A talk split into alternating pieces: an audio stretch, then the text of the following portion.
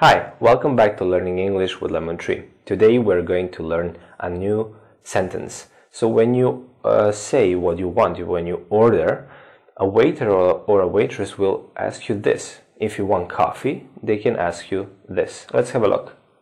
Do you want me to sugar your coffee? Do you want me to sugar your coffee? Do you want me to sugar your coffee? Here, the word sugar is used as a verb because we use verbs in this construction want someone to do something. I want you to go home. I want you to do your homework. Do you want me to sugar your coffee? It means to put sugar in someone's coffee. Sugar is a white or brown substance that has a sweet uh, taste and can be added to food or drinks. Do you want me to sugar your coffee? Thank you for watching. See you next time.